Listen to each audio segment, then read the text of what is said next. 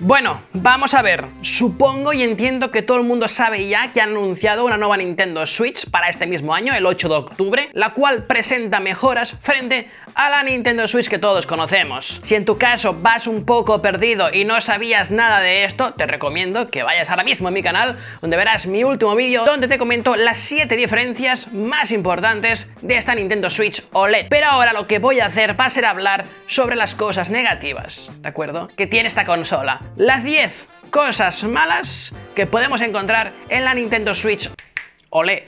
Pero antes de entrar bien a fondo en este tema, quiero comentaros que abajo en la descripción tenéis un link de Neva, donde podéis encontrar ofertas para juegos digitales para Nintendo Switch, PS4, Xbox, PC y demás consolas. Además, que puedes vender y comprar juegos físicos. Es decir, si hay un juego que ya no utilices, lo puedes colocar en la web de neva.com y permitir que otros usuarios te compren el accesorio, la consola o el juego. Y además con tu primera venta te van a dar 5 euros extra. Oye, no está mal, ¿eh? Así que nada, te dejo abajo en la descripción el link de Neva para que entres ahora mismo y le eches un vistazo. Ahora seguimos con el tema del vídeo, pero quiero comentaros antes que este vídeo únicamente nos focalizaremos en las partes negativas de la Nintendo Switch OLED, que no quiere decir que no tenga partes positivas. Yo personalmente la veo muy interesante para adquirir. Si alguien no la tiene, creo que es muy buena oportunidad esperarse y comprarse esta versión, que al final únicamente te cuesta 25 euros más. Así que yo la recomiendo al 100%, pero esto no quita que tenga unas cosas negativas las cuales repasaremos a continuación.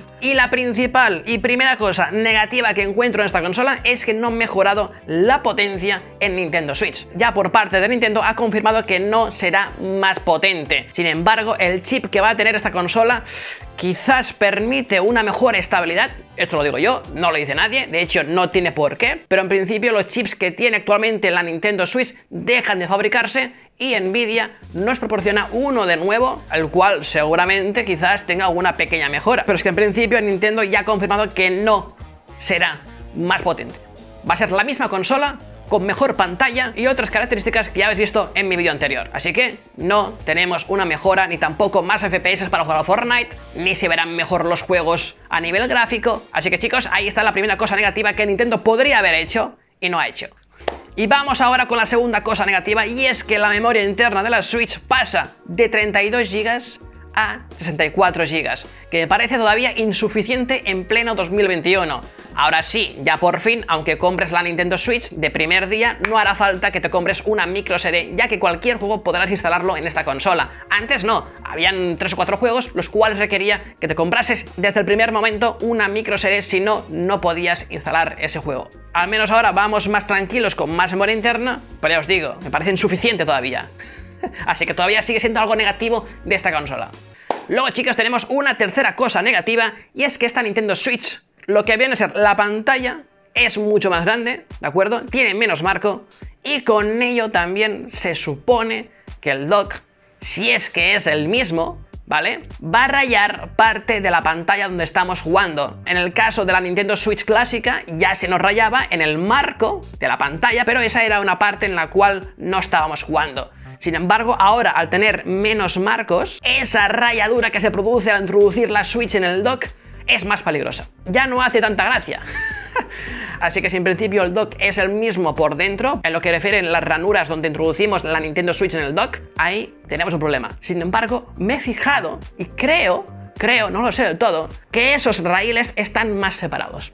Están más al extremo. Es decir, que quizás no raya la pantalla en sí, sino que también sigue rayando los marcos.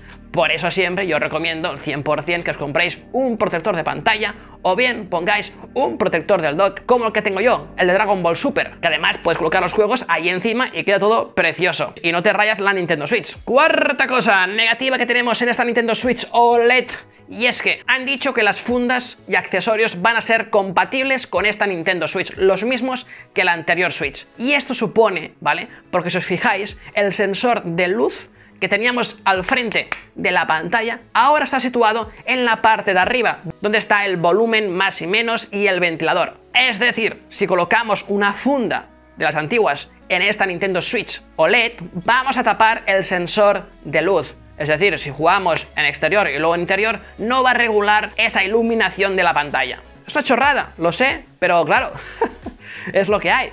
Es algo negativo. Cuando digo fundas me refiero a las carcasas de la Switch, ¿vale? Las que van sujetas a la Switch para jugar en el modo portátil, por ejemplo, y protegerlas de algún golpe. Y otra cosa más que se vería afectado sería el tema de la patita de atrás. Antes la patita era pequeña y estaba adaptada la funda a esa patita. Ahora que la pata el soporte es enorme, es todo el cuerpo, estas fundas antiguas adaptadas ya no sirven para poder apoyarlas encima de la mesa. Así que o hacen nuevas fundas para esta Switch o tendremos un par de problemas en esta consola. Y entramos ahora a fondo a hablar sobre las pantallas OLED, que como sabréis muchos expertos en pantallas, estas pantallas se pueden acabar rompiendo mucho antes que las LCD que teníamos con la Nintendo Switch clásica. En principio las pantallas OLED se degradan mucho más rápido que las LCD. Sobre todo cuando usamos fondos blancos muy luminosos e imágenes estáticas, por lo que en el tiempo ciertas zonas de la pantalla podrían terminar quemadas. Que bueno, no os preocupéis, tenéis que usarla normal como si no tuviera este problema, porque esto podría pasar al cabo de muchos y muchos años. Es decir, ¿ahora te preocupa que tu Nintendo 64 no funcione bien el mando? es que no. Y una cosa más, esto lo dijo un suscriptor que repara pantallas OLED. Me dijo que es mucho más fácil que se rompa esta pantalla al recibir un golpe que las otras LCD. Así que cuidado si os compráis una Nintendo Switch OLED, porque si recibe algún golpe por algún despiste de que se te puede caer, se podía romper muy fácilmente la pantalla. Vamos ahora chicos con la octava cosa negativa que tenemos en esta Nintendo Switch OLED. Y es que ahora mismo, frente a la Nintendo Switch Lite, yo cuando vaya a ir de viaje no sé cuál escogería antes. Si bien la Switch Lite por el tema de que es más pequeña, pero perdiendo un poco de calidad al jugar, versus a una Nintendo Switch con pantalla más grande y OLED, la cual me sirve bastante bien para jugar fuera de casa. Otra cosa es el precio, que son 200 euros la Switch Lite y 150 euros más la otra. Pero yo personalmente voy a tener un dilema de cuál escoger para llevarme eh, para jugar en el avión, o en el tren, o en el bus. Ya os digo, me voy a acabar llevando la Nintendo Switch OLED. Al menos al principio, yo creo. O nos anuncian ya una Nintendo Switch Lite OLED, o aquí ya no sé qué escoger, ¿vale? Ojalá, ojalá anuncien una Switch Lite OLED para el próximo año o el otro. Bueno, y esto no termina aquí. Vamos con la novena cosa negativa. De hecho, os diré dos más luego. la novena cosa negativa es el tema de los Joy-Cons, ¿vale? Utiliza los mismos Joy-Cons que en la Switch clásica. No hay ningún cambio en principio, por lo tanto tendremos solamente Joy-Con Drift. Si no lo han arreglado a día de hoy, seguirá teniendo Joy-Con Drift, segurísimo. Así que ahí está la cosa negativa, sin confirmar, ¿vale? Pero que intuyo que no va a cambiar. Y décima cosa negativa, y tampoco será la última, ¿vale? Es el tema del precio.